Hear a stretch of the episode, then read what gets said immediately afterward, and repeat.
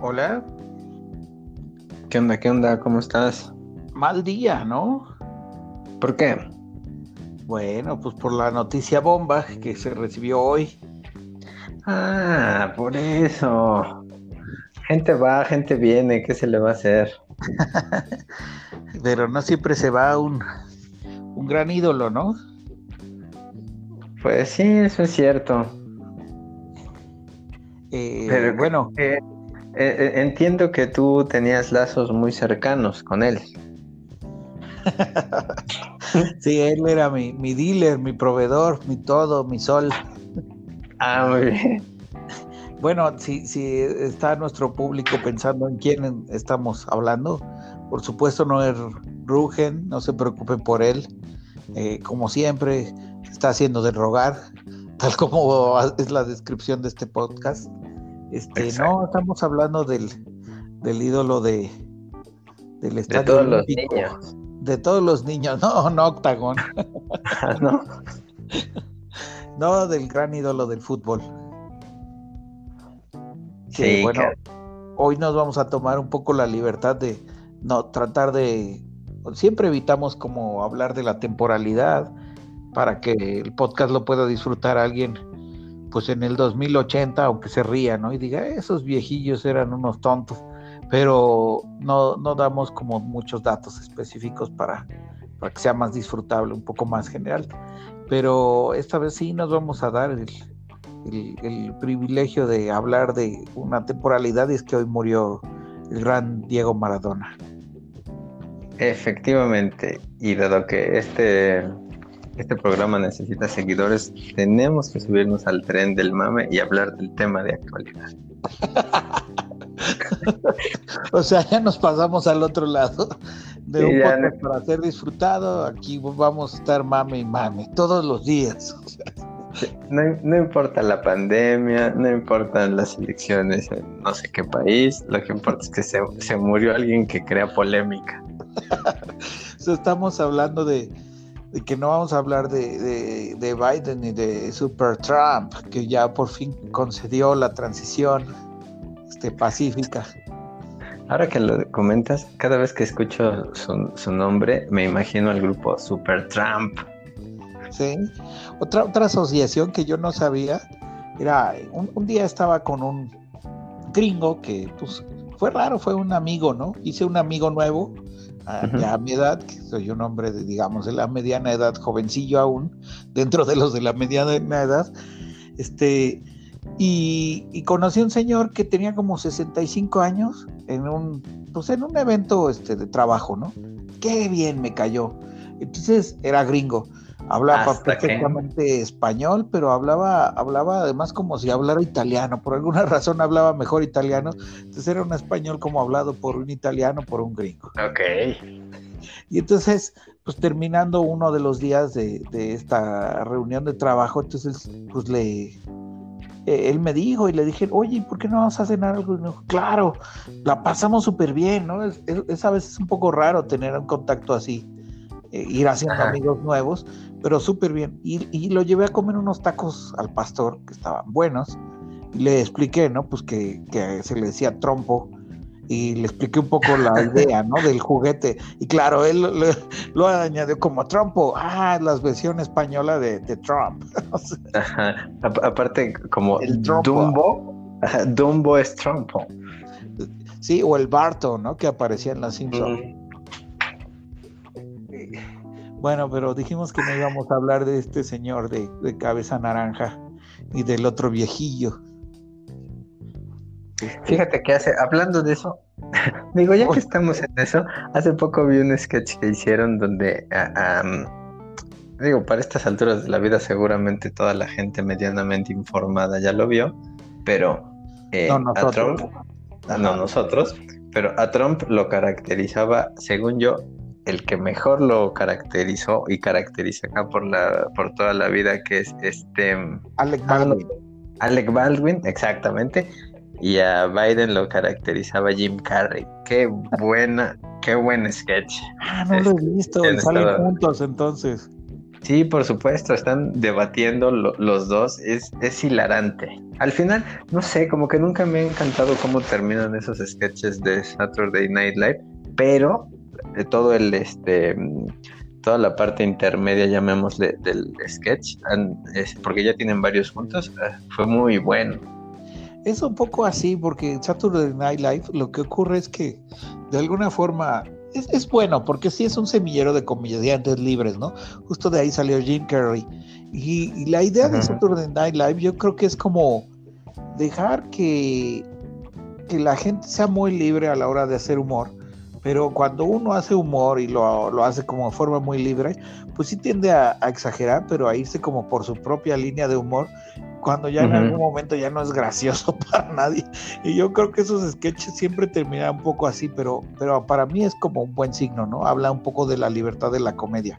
Aunque sí, eh, coincido contigo totalmente, a la mitad del sketch es cuando están geniales y ya de repente empieza el malacopeo y ahí dices, híjole.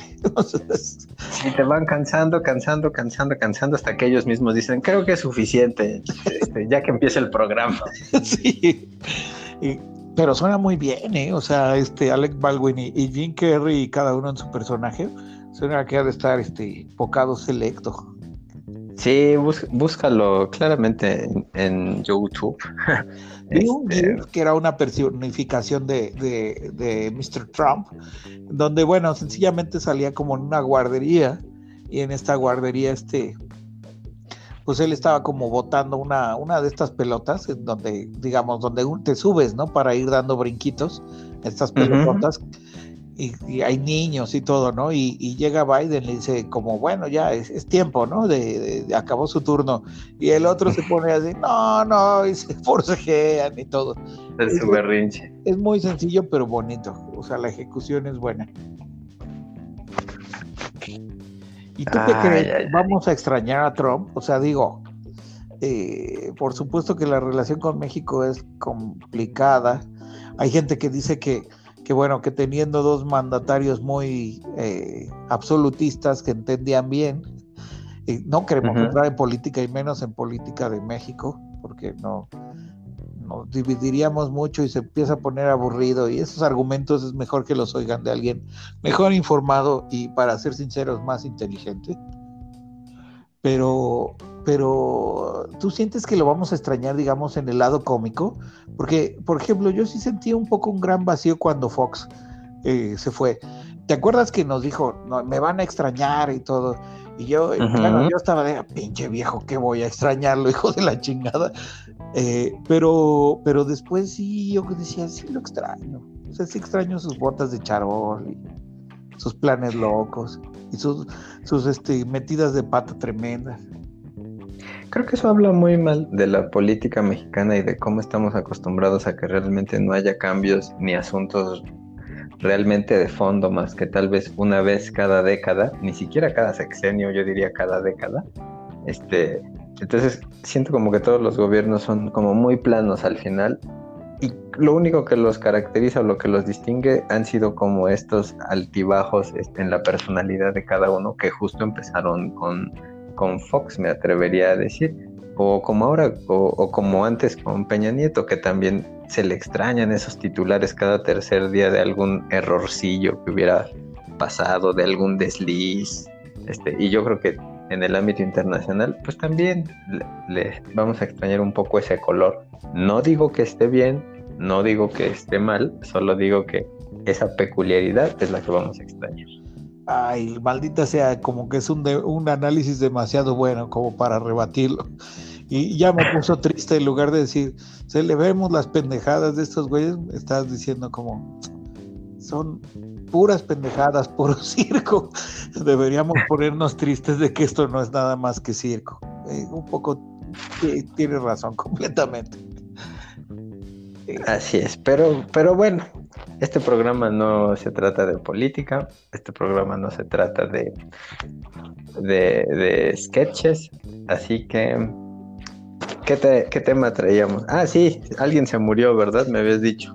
De hecho, se murieron varias personas hoy, es como una tristeza. Bueno, se murió, por ejemplo, no sé si sabes, Mireles, ¿no? De, el líder de, el que fue el líder en algún momento de las autodefensas, el médico, que tampoco voy a ah, hablar de él, no, no quiero hablar de la política, pero digamos era una, persona importante en México. Y luego hubo una declaración también de, de Meghan Markle, ah, pues si no saben, es, es la, si no me equivoco, la duquesa de Sussex, que pues creo que sigue siendo la duquesa, pero, pero bueno, que está, se llevó a vivir al príncipe Harry y ahora... ¿A Canadá? Eh, primero a Canadá, pero después de un rato en Canadá dijeron que no les iban a pagar sus expensas, ¿no? De la realeza que necesitan como protección. Y entonces, pues ellos se habían ido a Canadá, yo creo, para que les pagaran esas expensas. Y apenas dije, ah, no, pues ni madres, entonces nos vamos a LA y viven en LA, que es donde ella creció. Ah, oye, pero que no había, no se supone que ya está habían renunciado a todo lo que tuviera que ver con la realeza, etcétera, porque ya querían ser pueblo. Bueno, renunciaron, digamos, como a la realeza en el sentido de que no pueden expresarse como si ellos fueran de la realeza, pero siguen gozando de la, pues por ejemplo, de la de la de la fortuna personal de Carlos, que si bien es cierto que ah. no están, o sea, ellos no están recibiendo el dinero directamente del pueblo británico ni de sus colonias, bueno, del Commonwealth, pues, este, eh, al mismo tiempo, pues la riqueza de Carlos, de dónde creemos que viene. Eh, se me hace un poco un, argumento raro, pero, pero bueno, eh, Meghan Markle, que es la, esposa de Harry, lo que anunció hoy fue que, aprovechando que hoy podemos hablar mucho de hoy, fue que que tuvo un aborto espontáneo en julio, lo cual por un lado me parece muy bien por la visibilidad de esto. Esto es algo que le pasa a muchas mujeres y no se esconde mucho. Todavía sigue siendo un poco tabú. Por supuesto que quizá muchas mujeres no quieren que, que se sepa porque es un gran sufrimiento, al igual que, que los hombres que son pareja, pero por otro lado, a mí me sorprenden las estadísticas, o sea, uno piensa como que eso es rarísimo y en realidad las estadísticas, no les voy a decir cuál es la que yo vi porque a lo mejor los estoy este, guiando mal, no es exactamente la, y no la tengo a la mano, pero era, una, era un número altísimo, en realidad era un porcentaje gigantesco de, de personas que pueden tener este, un aborto espontáneo durante el embarazo. Entonces da algo de visibilidad, lo cual es bueno.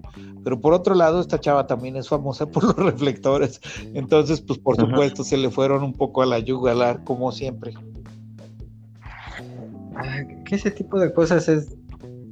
No, no, sé si nací en la época, eh, crecimos en una época medio este complicada para, para ajustarnos a la nueva cotidianidad de estas cosas, pero o sea, entiendo la parte de que le dé como luz a este tipo de eventos, etcétera, pero ¿realmente nos importa? O sea, en el sentido de, ¿me importa más lo que le pase a ella que lo que le pase a Juanita Pérez?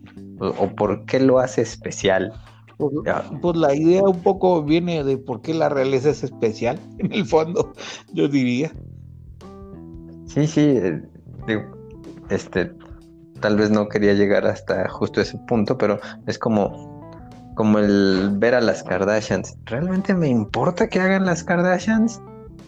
Pues no, pero tienen una colota, eso no se puede negar. Fabricada, ¿no? Como que les meten unas bolsotas. Dirías tú que llenan la pantalla. llenan la pantalla con su voluptuosidad. Pues llenan un, un sueño, ¿no? Como aspiracional.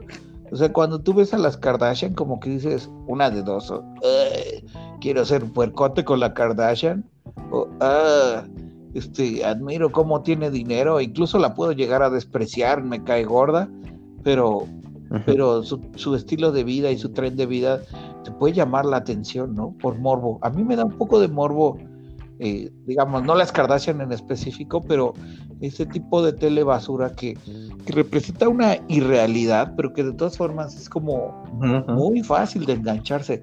Te voy a dar otro ejemplo que, que yo creo que es aún más eh, extremo que las Kardashians.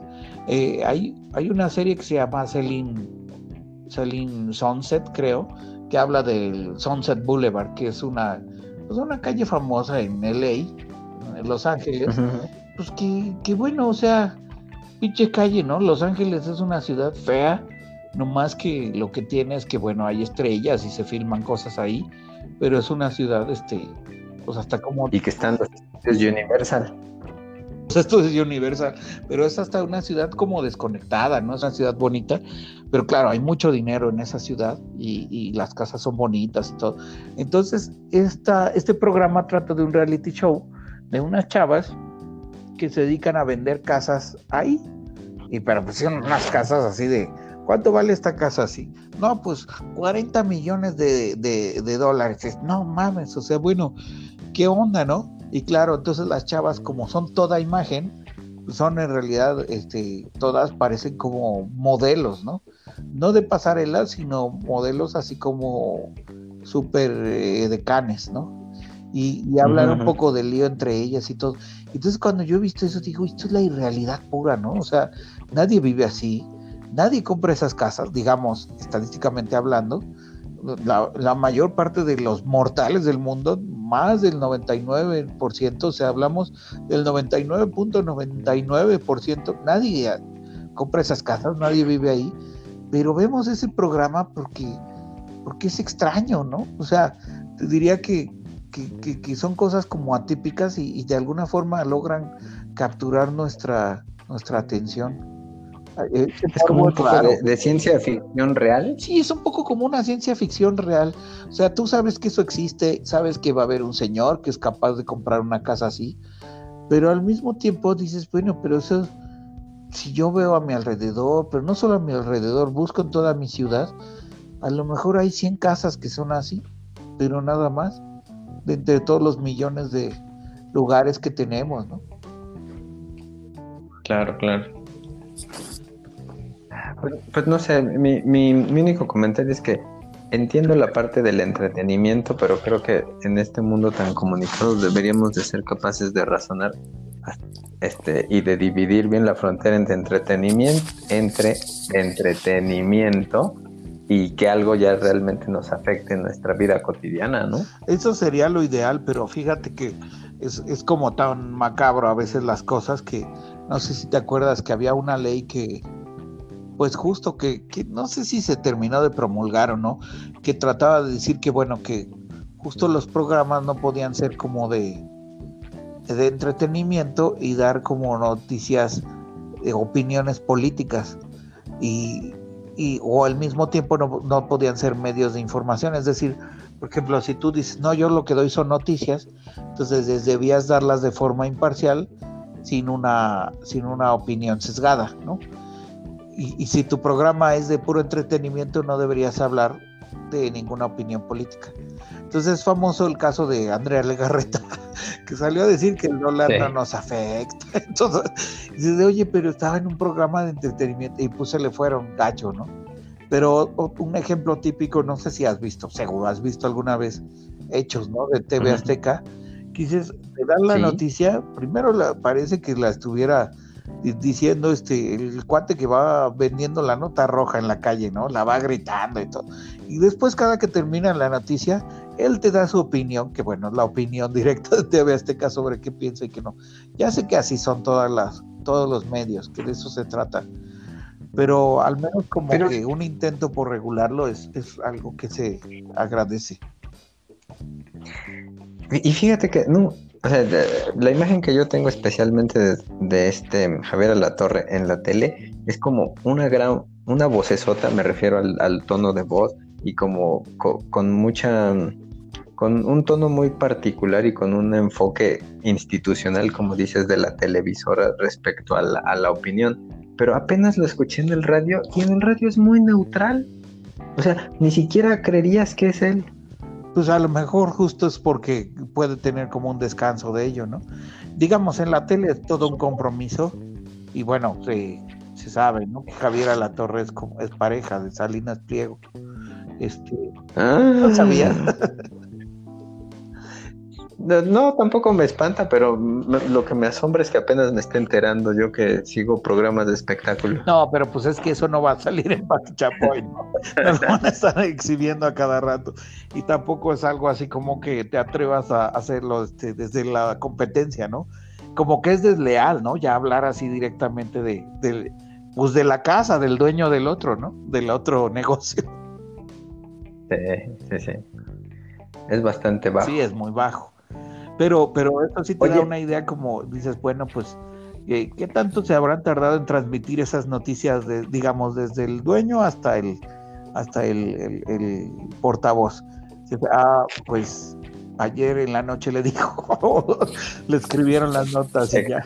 Eso sí es. Antes de, antes de dormir estaban abrazaditos comentando las, las noticias del día.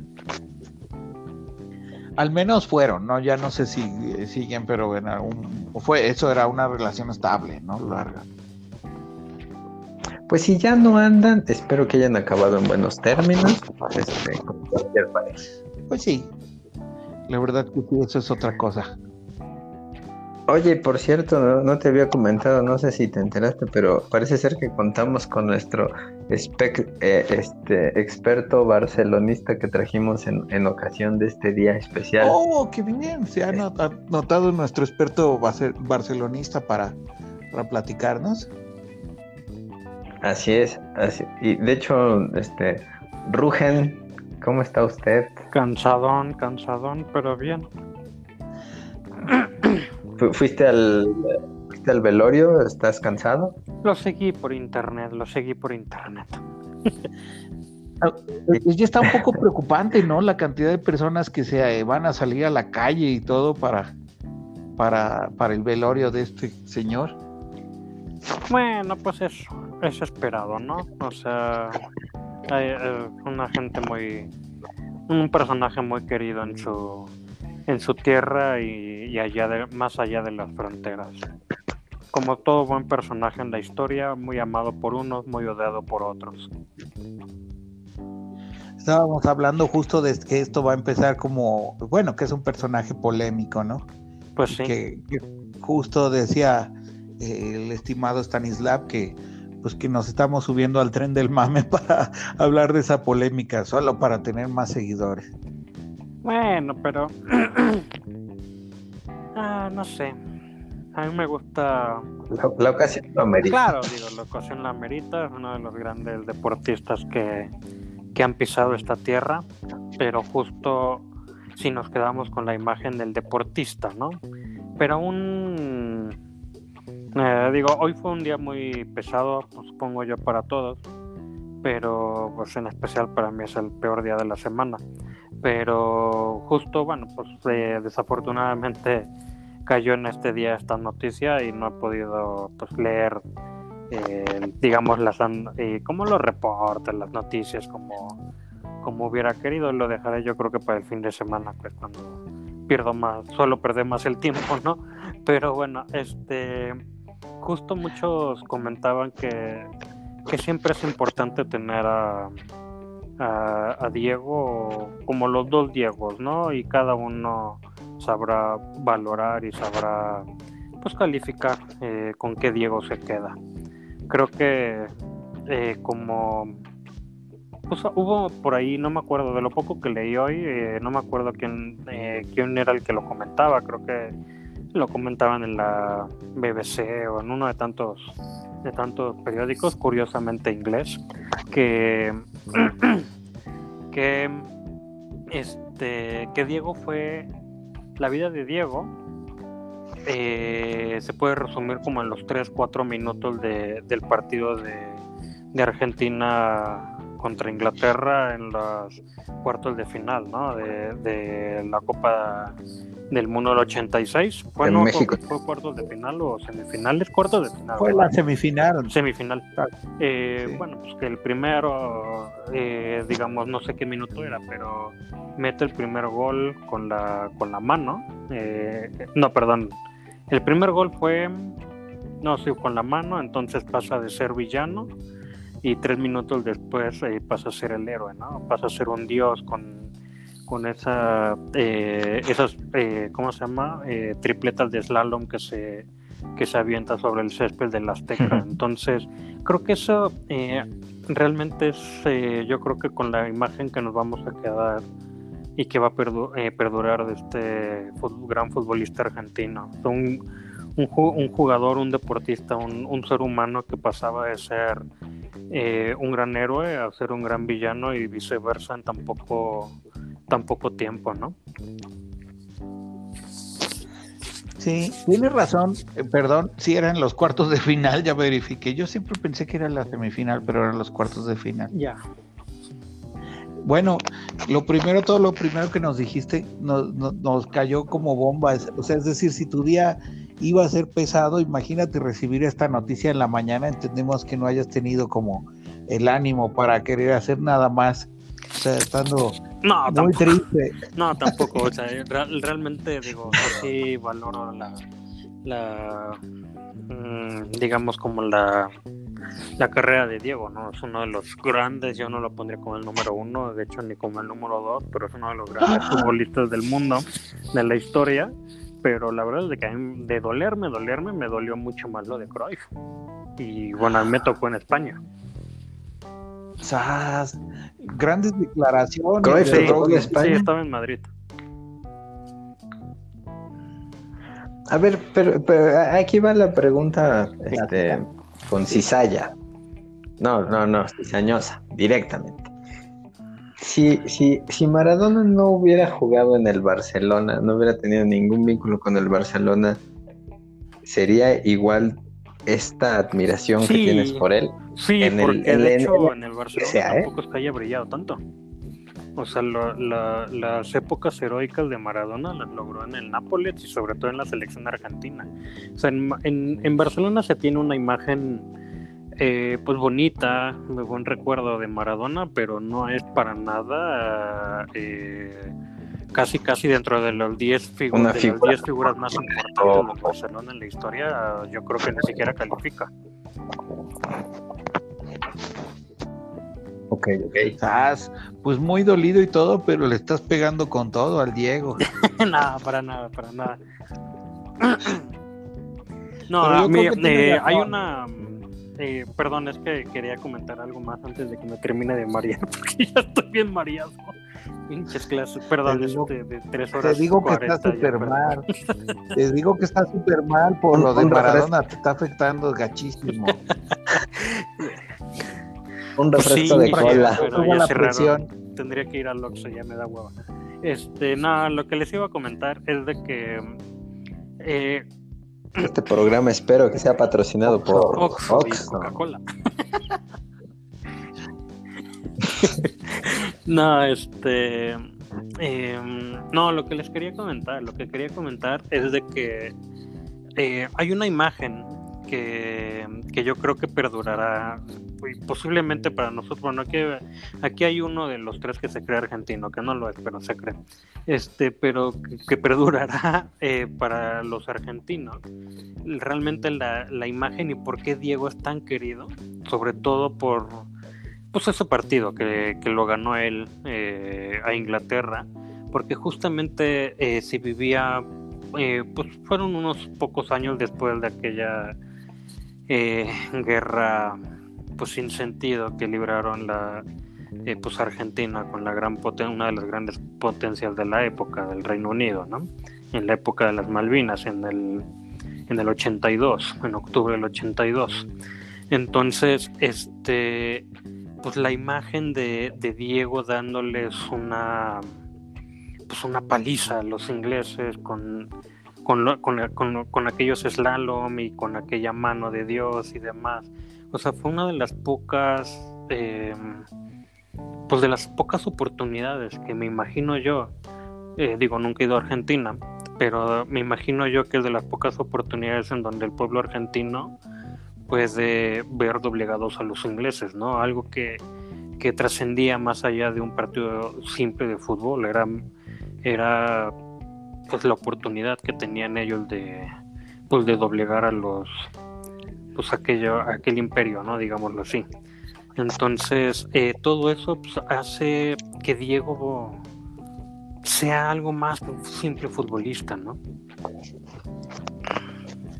Sí, aparece justamente en la canción de Calle 13, ¿no? Que justo hablan, evocan esa misma imagen de, Diego ganándole a los ingleses y, en e, esa canción habla justamente de Latinoamérica, como de ese espíritu de poder ganar en algún momento, aunque sea incluso con triquiñuelas, ¿no? Porque lo que más señalan es justo la manera en que le ganó con, con la famosa mano de Dios, como, como una manera de darle la vuelta ¿no? a las cosas, de decir, Latinoamérica estará sometida, fue sometida por el, el colonialismo y de todas formas se ha encontrado una manera de cobrársela, ¿no? Aunque sea en un juego, en un juego y en algo insignificante en el fondo. Sí, exacto. Que afortunadamente ese partido no quedó 1-0, porque si no, yo creo que estaríamos hablando de más. Este, sería un tema muy. Y sería el mayor bandido de la historia, en eso tienen razón. no, me acuerdo si quedó 3-0 o 2-0, pero. Este pero además el otro gol fue mítico, ¿no? Fue el. El otro gol salía 10, tal vez, pero este, afortunadamente no fue 1-0, ese es mi punto. Pues sí. Y pues sí, eh, la vida de, del gran Diego, pues repleta de claroscuros, que, que espero que todos esos oscuros sobre todo queden poco a poco olvidados en la historia y nos quedemos con los con, siempre con los claros, ¿no? Pues eh, desde mi punto de vista yo creo que eh, yo soy de esos defensores de que la vida personal no, no debería de importarnos mientras no haya nada, deja tú ilegal, sino no haya nada que afecte a terceras personas. ¿A qué voy? A que tal vez sus escándalos con la cantidad de droga que se haya querido meter o la cantidad de desmadres que haya querido hacer mientras haya sido con adultos y con personas, este, eh, ¿cómo se llama?, con plena conciencia y libertad, por mí se lo pudo haber arrancado y puesto como unicornio. cualquier, cualquier, otra cosa que ya involucrara menores de edad y eso, este, porque por ahí hay algunas fotos en donde, por cierto, las chicas ni siquiera no se ven para nada, pero aunque no se ven menores de edad, digo, yo no soy quien, la justicia lo decidirá. Eso ya es bastante, eh, ¿cómo se le llama? Cuestionable, pero de ahí en fuera, que por lo demás, digo, no, no es el primero y no es el último al que le, de los futbolistas o deportistas, a los que les pues gustaba la juerga y tal vez de alguna sustancia pues relativamente no, único, Diego, Así que o sea, a lo que voy es de que grandes deportistas a la altura de, de, Maradona se pueden contar con los, con los dedos de las manos y la verdad es de que eh, es un, es un mundo de color de rosa, pero creo que, que, todos los deportistas en sí, pero sobre todo los que son más, eh, ¿cómo se llama? Los que son más públicos, son más, públicos, no encuentro la palabra, pero los que los que trascienden fronteras, trascienden generaciones, yo creo que sí son un ejemplo para la niñez, eh, pues me imagino yo que en Argentina es más que un ejemplo, ¿no? Entonces, yo creo que, pudo haberse cuidado, pudo haberse eh, preocupado más por, por, la imagen que daba, eh, porque aparte era un Diego cuando, pues cuando era deportista, sí se preocupaba por los niños pobres, sí se preocupaba por la gente que lo veía, y era uno de los grandes pesos que él siempre que él siempre comentaba, ¿no? De que estaba harto de que él fuera el ejemplo, de que todo el mundo se apoyara en él para, pues para ser feliz, ¿no? Sobre todo en países tan pisoteados como, como lo somos los países latinoamericanos, ¿no?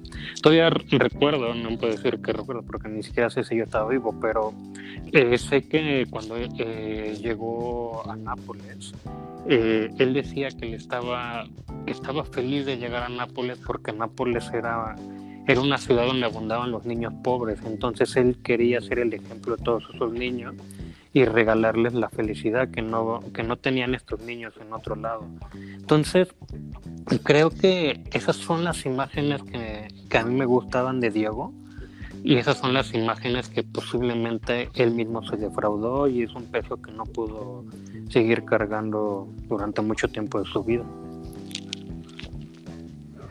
Bueno, yo ahí difiero un poco porque la verdad es que no, a mí estas partes de ser eh, roles, roles morales y roles sociales y todo, este, estoy como completamente en contra en eso en principio. O sea, a mí me parece que hace, alguien que hace bien su trabajo no tiene por qué ser juzgado fuera de la esfera de su trabajo y, viceversa, incluso también lo, lo, mismo, alguien que tiene algún problema en su vida personal no tiene por qué tener repercusiones. Ah, no sé, bueno, cuando... En, el trabajo, pero, pero es así, ¿eh? O sea, eso es, en todo, a todos niveles. Sí, no, o, sea, lo que me refiero no es, digamos, cuando pues no era ni entrenador, ni era futbolista y todos esos excesos, o sea, eso digamos, hasta los podemos partir en tres Diegos, ¿no? Y ese es el, el Diego que menos me importa.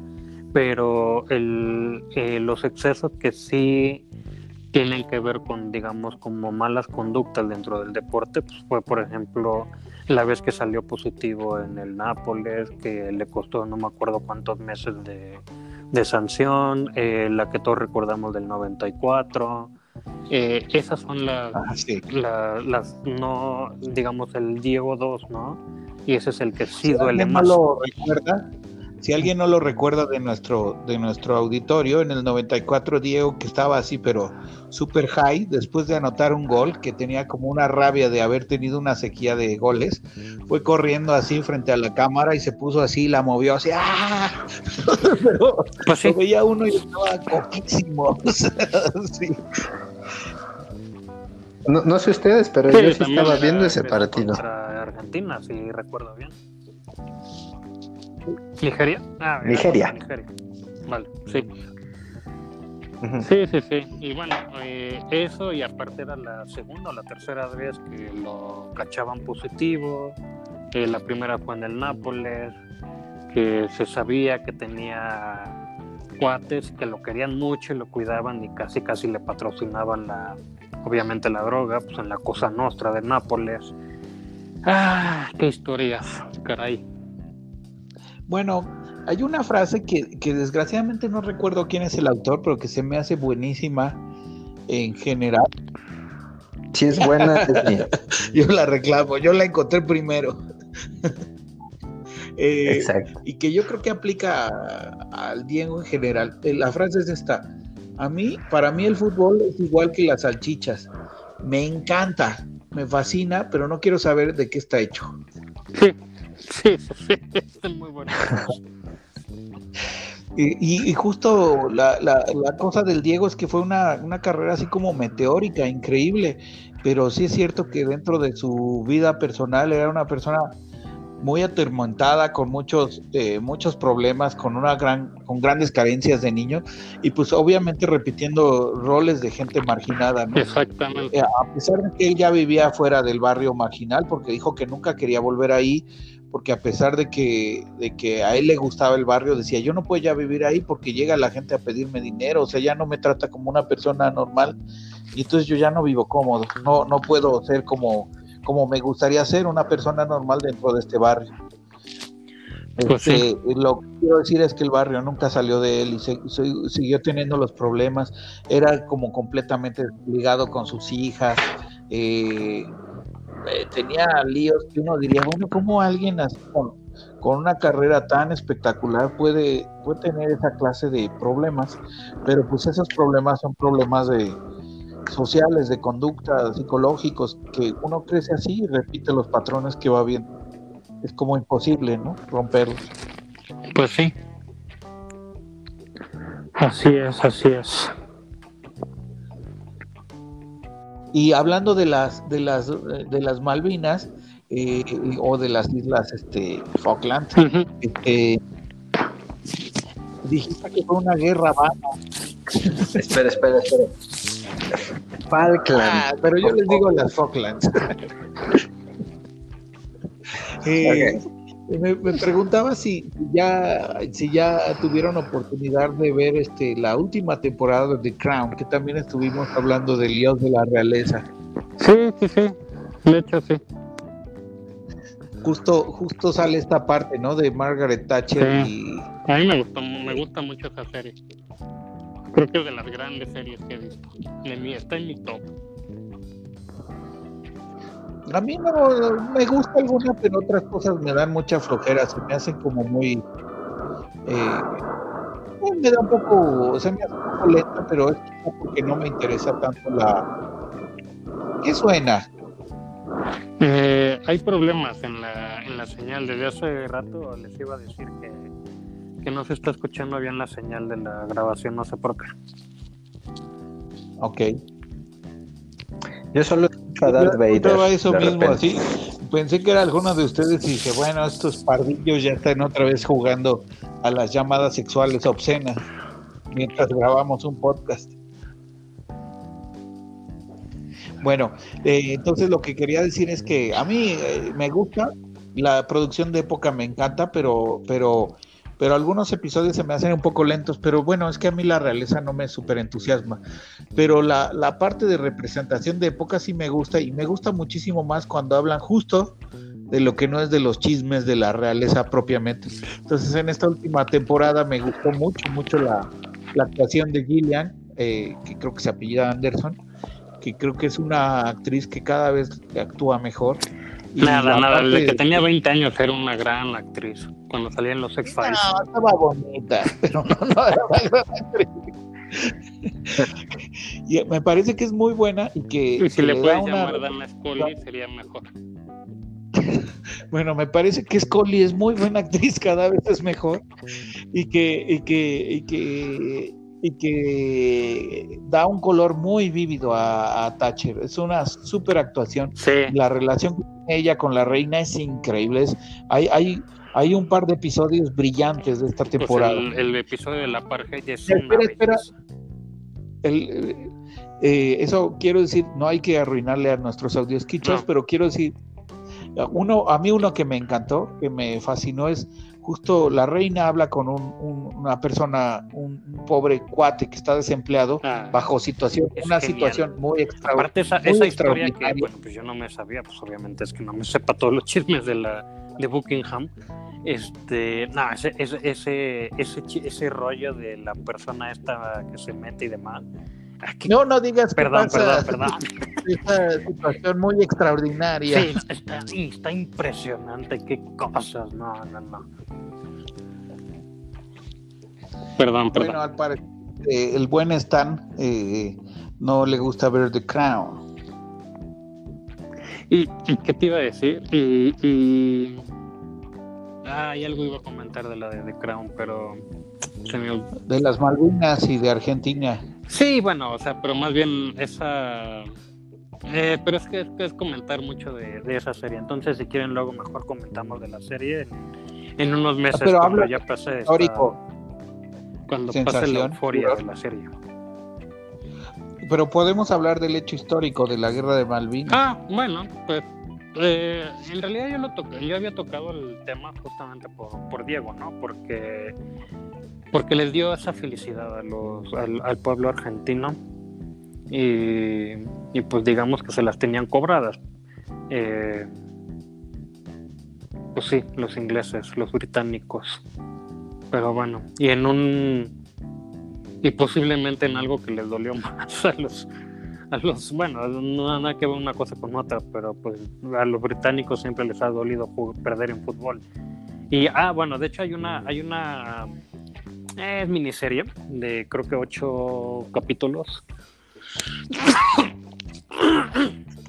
perdón en no Netflix te mueras, por favor. Perdón, perdón. En Netflix que se llama eh, The Champions, eh, si recuerdo bien, y es la historia de, los de los países que han ganado la Copa Mundial de Fútbol. Eh, no sé si ya la han visto, si no se las recomiendo a todos.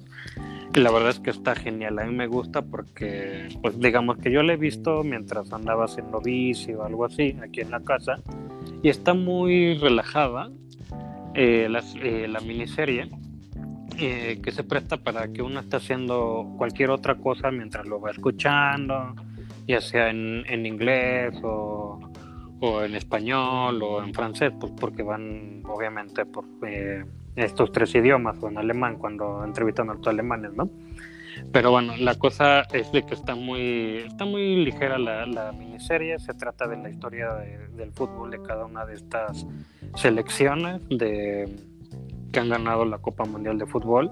Y en particular el, el episodio, no me acuerdo cuál es, el 4 o 5 tal vez, el que habla de Argentina, a mí me fascinó, porque habla de los orígenes del fútbol argentino, de, de cómo se originó en el Río de la Plata, de por qué era tan importante también ganarle a los ingleses, porque los ingleses cuando llegaron a Sudamérica, eh, cuando tenían, digamos, las empresas y los buques ahí en, en Sudamérica, pues ellos eran los que, los que diría trajeron, pero más bien llevaron el fútbol a Sudamérica, pero eh, como pues, al puro estilo británico, pues no eh, les molestaba mezclarse con, con los eh, con los latinos, para, con los trabajadores, exacto, para jugar al fútbol. Entonces, para, para lo que son los uruguayos, los argentinos, siempre eh, está eso en el corazón, ¿no? O sea, recordar que,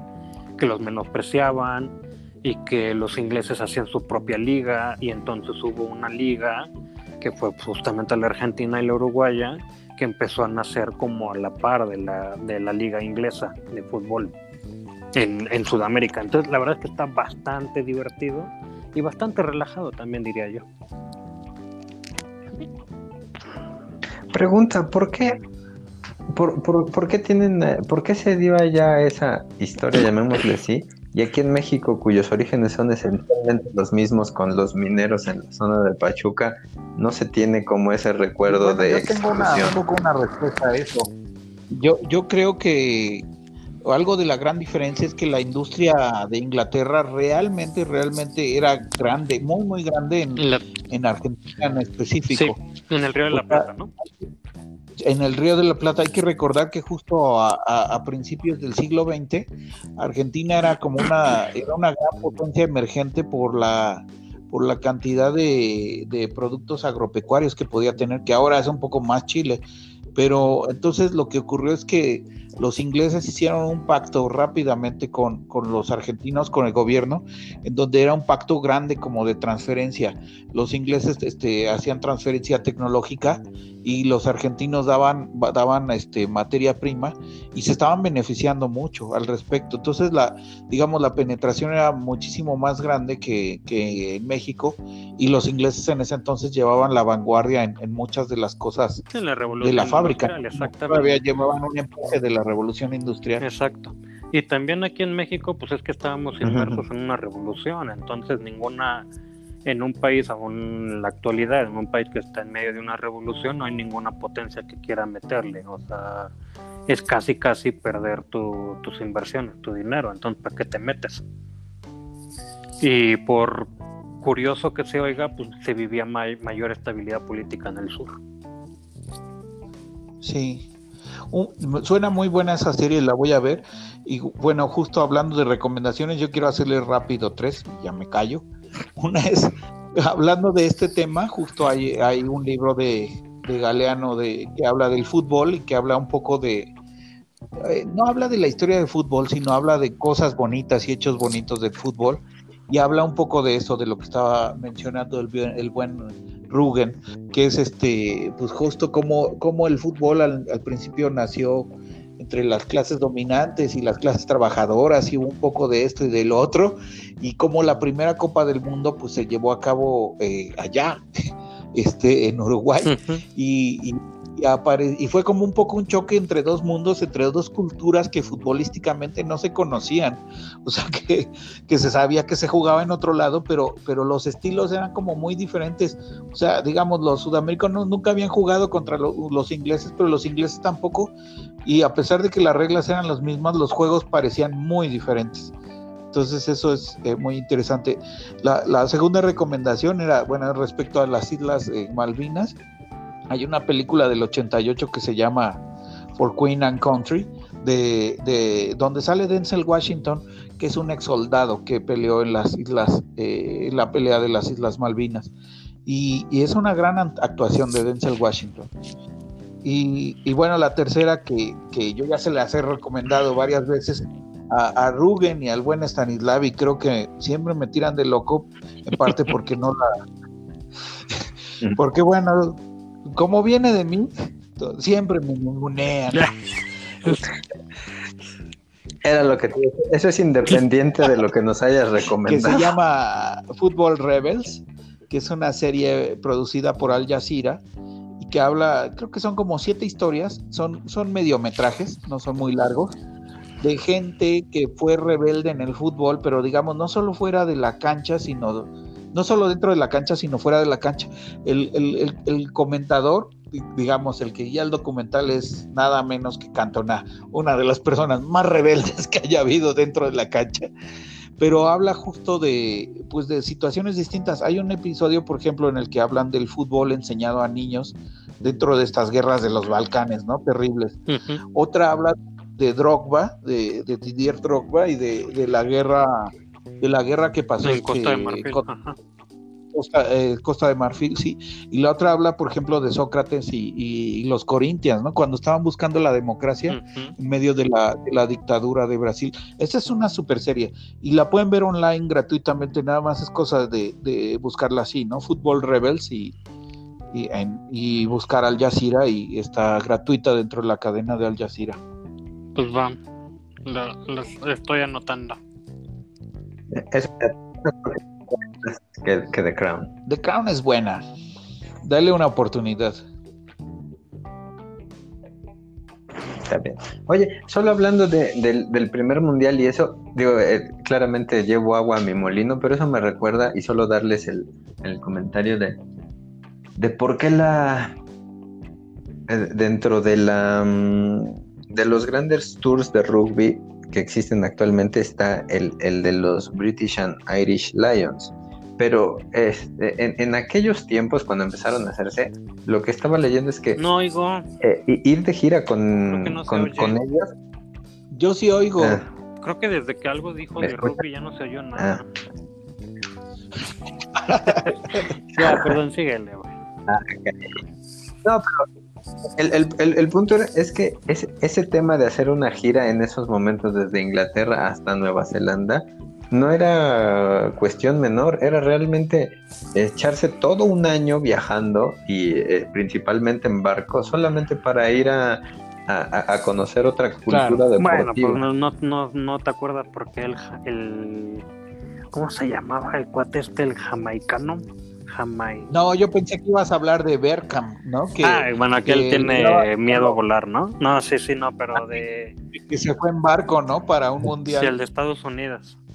Ajá, antes a, Estados Unidos. Cuando México, cuando el mundial fue en, fue en Brasil, que pues de donde viene la frase esta de le da el, el jamaicano. ¿Cuál es la ah, frase? El, jamaicano.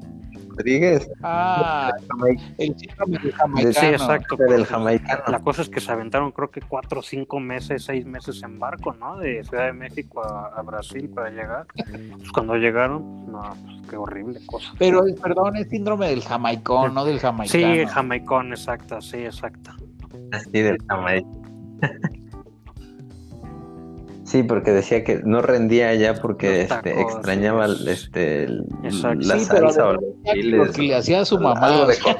no estaba fácil. Se lo hubiera llevado de cocinera, ¿no? Pues sí, de hecho sí. Pues debió, es lo que hacen ahora los, los futbolistas actuales, llevarse a toda su familia, sus, sus primos y tíos para soporte emocional. ¿no? O sea, al mismo tiempo que va la, la esposa. Bueno, es más o menos lo que hace la CONADE, pero no los deportistas, sino los, los políticos. los directivos. Los directivos. Ya hablamos un rato de políticos y después dijimos, no, la neta no queremos hablar de eso, nada más nos ponemos tristes. Sí, yo también he, pensado que este podcast no debemos tocar temas políticos como punto principal. Oye, no, pero, pero al menos sí debemos de mencionar que triste y lamentable que la delegación deportiva en los Juegos Olímpicos son 100 atletas y 60 este, personas de pantalón largo. Eso es ridículo. de presupuesto que se tiene en eso, pero en fin. Em, bueno, yo quería comentar algo que estaba, yo no, no lo había enterado, no me había enterado, pero lo escuché en el radio en la tarde que, en la mañana que venía de regreso de Quilado donde fui. Este, que no sé si ya se enteraron que existe un nuevo partido político, que va a ser un nuevo partido político que se llama Redes Sociales Progresistas. No sé si lo han escuchado. Bueno, lo importante, lo relevante de esto. Eh, ¿Es el del Baester? Sí, exacto. El, ah, no, eh, el de el Baester, pero ¿El de quién, perdón? no es del Baester directamente, sino del hijo del Baester o familiares del Baester. Pero lo que lo, lo interesante es que está eh, están enmascarados ahí. Es que no sé cómo se llamen, pero digamos Blue Demon y, y luchadores de la, peleadores de la lucha libre pues mexicana, que son los, los que se están lanzando como candidatos a diputado. ¿Se imaginan tener un senador que, que no sabes quién es? bueno, pues justo si ganó Manuel Negrete por el gol más bonito, ese gol más bonito del Estadio Azteca, cómo le ha redituado, ¿no? Pues sí, nada más hay que voltear al, a, ver a quién es el gobernador del estado de, Morelos, ¿no? El super cuau, el super cuau. bueno, pues al rato vamos a tener un senador que, que como es enmascarado, pues no se puede quitar la máscara y no sabemos quién es. bueno, en, en, este, en Brasil ganó un payaso, no me acuerdo si era uno que se llamaba Babaca o algo así. Era un cuate que no sabía tampoco, no sabía leer ni escribir. Ah, impresionante. Y era, y es, pertenecía a la cámara. No, esperemos que las cosas no, no vayan decayendo más. bueno, pero espera, tal, suena muy gracioso, pero realmente creo que en, algunos de esos puestos lo único que se necesita es sentido común, que creo que es lo que la mayoría de las personas carecen. Entonces, aunque no supiera leer y escribir, si tuviera sentido común, créeme que seguro hizo un mejor trabajo que 10 mm, antecesores. Necesitas, necesitas una parte técnica, al menos, pues que te informe un poco de cómo va la cosa. Sí, pero no, bueno, no, no nos metamos más en, no nos metamos más en a discutir ese punto, pero lo del sentido común, yo creo que necesitas cierta educación para tener un sentido común, porque si no el sentido común te va a desviar de, cualquier cosa que técnicamente eh, tenga, sea, tenga sentido, pues. Bueno, también quiero complementar eso un poco como en contrasentido que tener demasiada parte técnica, por otro lado, sí, sí le va quitando sentido como una mucha gente, que luego eso es lo que pasa. Pero bueno, no hablemos ya de política. no, es el momento. Eh, yo les quería preguntar ya para despedirnos, de hecho creo que eh, este especial de Maradona salió bastante largo porque hablamos de un montón de cosas que no tienen nada que ver con Maradona. Yo creo que tenemos que repetir el podcast. Eh, o, hacer más especiales de cualquier otra cosa. Mire, fuera de la, de la mano de Dios y de este gol muy bonito, ¿qué es lo que más recuerdan de Maradona que les haya gustado? O sea, que les dé, que, se queden con ese momento, quitando esos justo famosos cuatro minutos de los cuales hablaba Rugen. Pues yo me quedaría con el... Eh, eh, yo me quedaría con eso. señores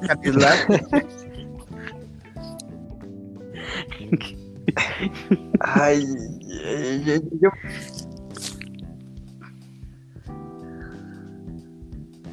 Nada tampoco.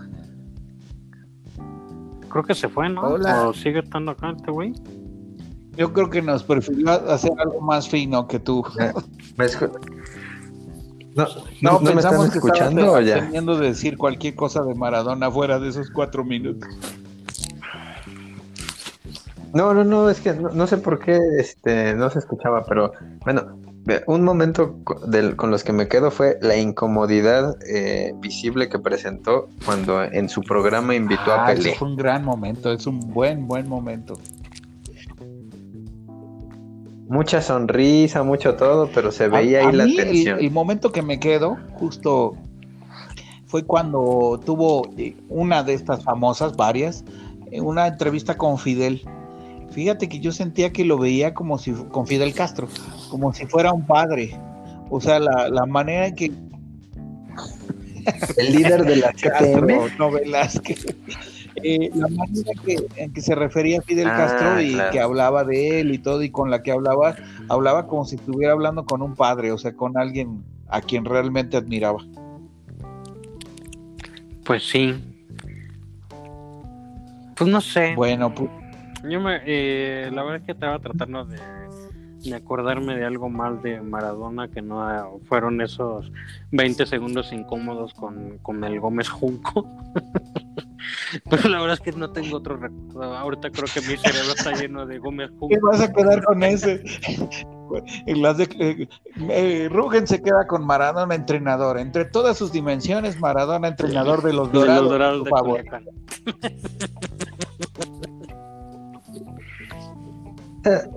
¿Saben a mí qué, qué me quedó más o menos de refilón? No sé si ya se los había comentado, yo creo que sí.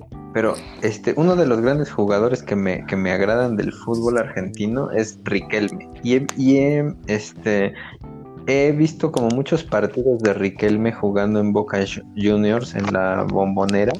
Y siento que este cuando Maradona, que asistía prácticamente a todos los partidos como espectador o lo que sea, veía jugar a Riquelme, en verdad se le iluminaban los ojos como me parece que con nadie más se le ilumina. Es un lindo detalle. Con eso me La quedo. verdad es que sí, Riquelme era espectacular y como que hacía gozar a Maradona, ¿no? Sí, sí, me atrevería a decir que lo Bueno, hacía pues es gozar que Messi más nunca le que ha Messi. bien a Maradona. Porque Riquelme Sí no estaba al nivel de, de- de Maradona. Y Messi sí. y por Bueno. arriba. Ya no queremos discutir con el mame. No. Este- Esta emisión se da por terminada. Les agradecemos mucho, Radio Audio Escuchas.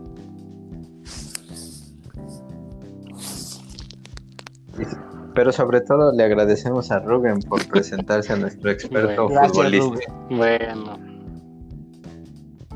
Un, un especial, un especial de Maradona Sin no podía no. haberse hecho sin. Hasta luego. hasta luego. Adiós. Descansen. Besitos, Chao. besitos. chau, chau. Exacto. Chao, chao.